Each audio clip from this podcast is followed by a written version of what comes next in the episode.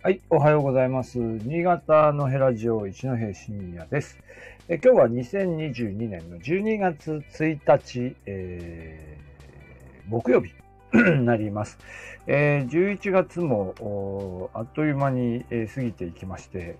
えー12月に入りました。えー何してたっけ？みたいなね、もうなんかあんまり11月の記憶、2022年の記憶、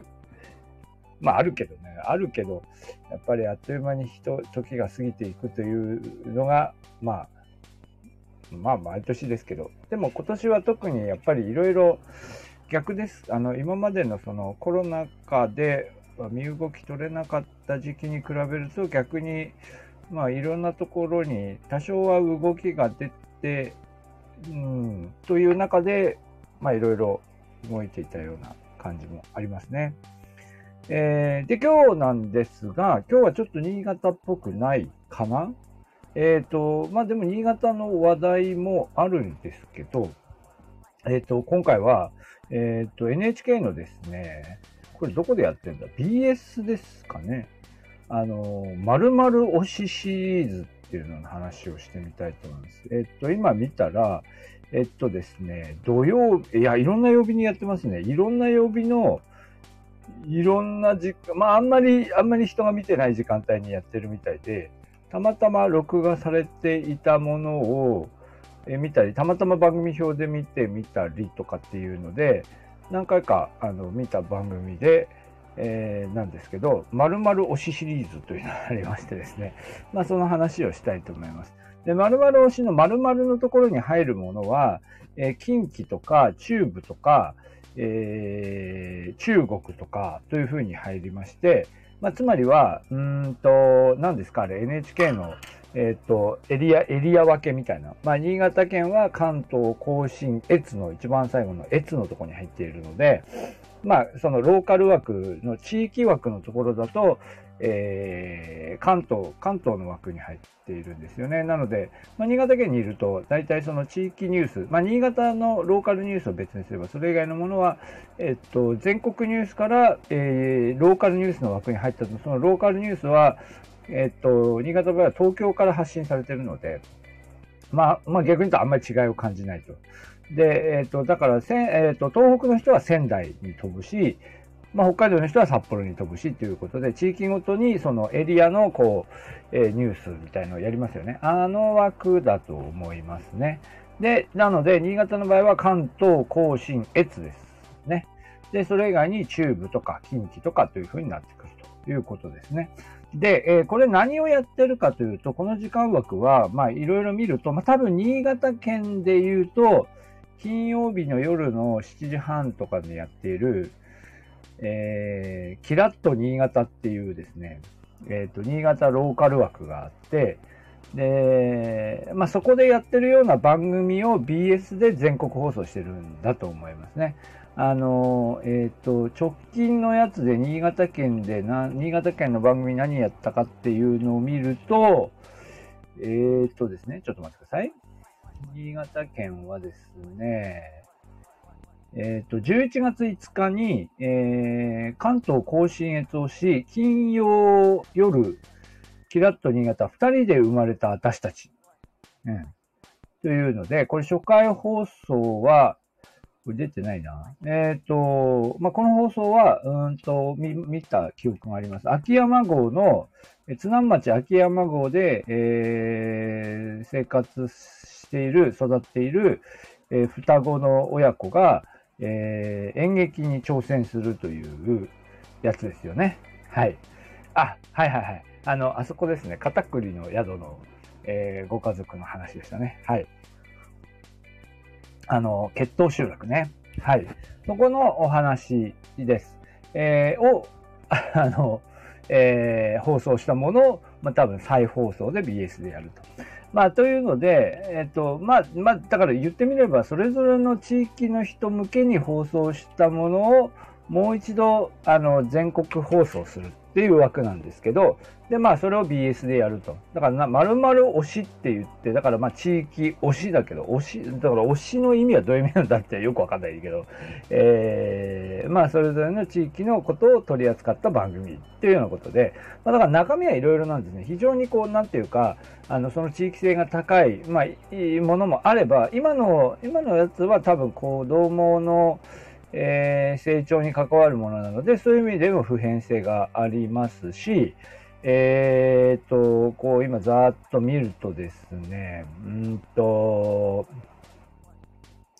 なんだ？えー、幸せには訳がある学力トップのタブーとかね。これ北陸、あ、北陸、これもまあ地域性は一応あるっちゃあるか。えー、ですし、夢をありがとう小平奈緒さん引退スペシャル。これ長野かな。そうですよね。うん。まあ、というふうに、だから、あの、こう、普遍性が、ああの、一見してこう普遍性を追求しているものと、どっちかというとその地域性を追求しているものと、まあそれが重なっているものといろいろですけど、えー、まあというような番組作りをしています。で、えっ、ー、と、私が最近見たもので、たまたま見て、おーっと思って見たのは、えっ、ー、と、北海道道っていう北海道の、えー、シリーズで、これは、うんと、なんだ、えっ、ー、と、北海道、まあ、多分札幌放送局だと思いますが、えー、激震農業酪農の最前線で何がというやつで、これたまたまつけてた見たんですけど、えっ、ー、と、この番組紹介のところを見ると、まあ、肥料、飼料の高騰で農業、酪農が厳しい現実に直面しているという話で、まあ、それの、その、とりわけ北海道の酪農に対する、えー、インパクトですね。今の、今のその状況の世界的な兆候というのは北海道の酪農に対して、まあ、どんなインパクトをもたらしているのかっていうようなことを扱っていて、これ非常に、まあ面白かった。まあその地域性があるけれども、やっぱりそこにこう、普遍性があるっていうかね、そういうタイプの番組で、これ面白いかっったなと思いました。で、これが面白かったので、だから推し、推し、なんとか推しはちょっと見てみようかなと思って、えー、録画してみることにしたんですけど、えっ、ー、と、今朝ね、今朝ちょっとチラチラ見てたのは、なんか徳島放送局のやつで、これいつやったんですか？えー、ふなっしー高校、ふなっしー×高校生で徳島県の魅力を考える。徳島県の魅力って何だろうっていうやつで、なんか、どっかで見たことあるようなやつで、なんですけど、まあでも、ふなっしー、ふなっしーはだから千葉の人ですよね。だから千葉のキャラクターのふなっしーを呼んで、で、ふなっしーと共に、え、徳島の魅力を、えー、徳島の高校生が考えるやつですよね。はい。ね。いや、ここ、ここ、これ新潟に入れ替えても全然大丈夫で、ふなっしに来てもらって新潟の魅力を考える。まあ、柴田でも OK ですね。あの、えー、ふなっしに来てもらって柴田の魅力を考えるみたいな。でも、まあ同じなんですけど、はい。えー、で、で、何が起きるかというと、まあちょっと序盤しか見てませんけど、まあ、あの、高校生が出てくるのは、いいものがあるはずなのに、地味な徳島。えー、アピールが下手な徳島、控えめな徳島みたいなんですね。まあそういう話が出てきて、えー、でも、ふなっしーが、いやいや、そんなこと言ったら、そんなこと言ったら千葉の、ふなっしーって梨のキャラクターなんですよね。ふなっしー、梨、えー、梨の、その生産量が多いなんて、千葉県がね、特殊船橋が多いなんて誰も知らなかったんですよ。みたいな。ふなっしーが出てきてからみんな認知したんですよって。まあ私もそれ知らなかったけど、まあ、というので、だから徳島のことだってみんなやっぱりもうちょっとこう、なんていうか、騒げばいいんですよ、みたいな感じで、ちょっと今前半進んでいて、この後どうなるかちょっと見ていないんですが、全く一緒でしょう。ね、新潟県で語られること、まあ、新潟市について語られること、まあ、柴田でなんか高校生たちが集まって語られてること聞いたら、まあ、基本一緒だよね。その、なんて言うんでしょう。うん。なんかこ、まあ、何にもないよねみたいな。何にもないって言っちゃったらでもあれだからちょっとそれなりに空気を飲んであれもあるしこれもあるんだけどアピールがみたいなね。で大体同じ 話ですよね。大体同じような話です。でもまあ大体同じような話だよねっていうことを言って終わってもしょうがなくて。で、えっとまあ、だからそれってだから徳島の特徴とか新潟の特徴とかじゃなくて結局まあ要するに地方で暮らしている人たちが、まあ、かなり共通して思ってるマインドなんじゃないかなっていうことなんですよね。なんか、自分のところの街が別に好きか嫌いかって言ったら、まあ、よく知ってるわけで、それなりにいいところあるし、それなりにこういうところいいよねとか、暮らしやすいよねとか、いろいろ思っていることがあるけれども、それが世の中に広まっていかないとか、えー、それを広げるだけの、こう、なんというか、えー、発信力がないっていうか、そういう話ですよね。で、それは、うんと、別にここだけの話じゃないんだよね、みたいな。そこを県民性とか言うな、みたいなね。まあまあ、県民性ってなんだろうねと思うし、まあなく、まあそういうことがなくはないんでしょうけど、あんまりこの今の2022年にそれをそんなに言ってもしょうがないかなっていう気もしますよね。で、で、そのでも県民性みたいなのを逆にある種際立たせて、えー、なんとか県はどのこうのみたいなことをこう、こう際立たせて作っていったのが、今もやってるんでしたっけ？あの、なんだっけ、県民賞ってやつね。えー、県民賞っていうのはそういう意味で、その、こう、際立ったところを取り上げて違いを見ていこうみたいな。まあ、それはやっぱりこう、テレビ番組としては面白いっていうことでしょうけど、まあ、それでもある意味では逆に言うと、え都会の側から要するに地方のえキーなというか、特徴的なものをつまみ食いするみたいな、えー、部分でもあり、まあ、それに乗っかる必要も、まあ、あるのかもしれませんが、なんでしょうね。やっぱり、やっぱり何事も、あの、なんていうか、東京の、東京と私たちみたいだね。新潟県特にそうなんですけど、その先ほどの関東甲信越の越なので、えー、なんていうか、やっぱり地域性が弱いんですよね。なので、えー、隣の県と比べてうちはどうとかみたいなのが、まあ、基本欠落しているというので、でまあ、それはそれでいいのかもしれませんが、四国の人たちは、なんか高知と、高知と徳島とか、香川と徳島みたいな視点がやっぱり番組の中に出てくるんですけど、新潟県はないんだよね。ないんです。で、まあ、で、それも隣である必要があるかどうかはよくわかんないですよね。まあ、こう、我々はここから徳島を、のことを、新潟の人はここで徳島を見ていったり、北海道を見ていったり、九州のなどっか、なんだろう、大分とか長崎とか、そういうところを見ていったりすればいいんだよね。すればいいわけですが、まあだけども、えー、基本、まあ情報の流れっていうのはやっぱり東京対地方というので、地方の人たちは東京の方と自分のところしか見てないっていうのが、まあ基本的な構造になっていて、まあ、この今、今の番組もね、なんとか推しシリーズっていうのも、まあ、ある種それにこう、抗う形で、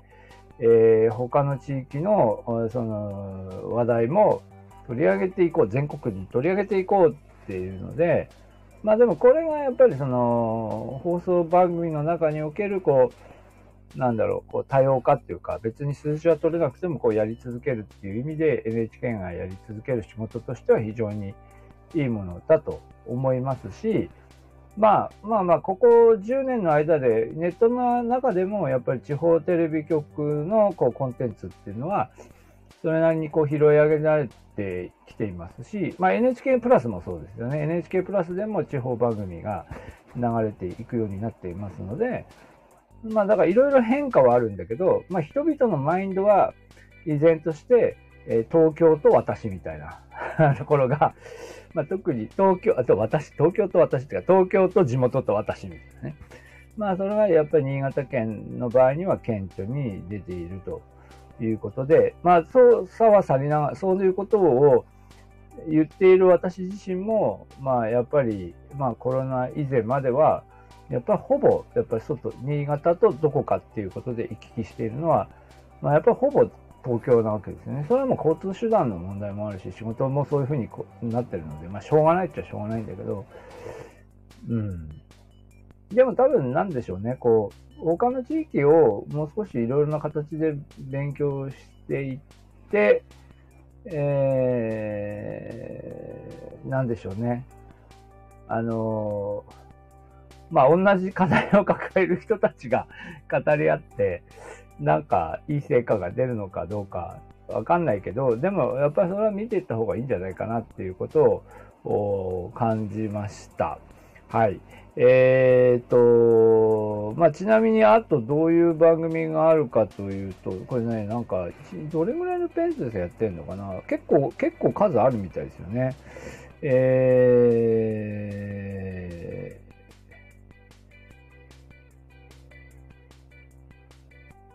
ー、なんか見たやつあるかな。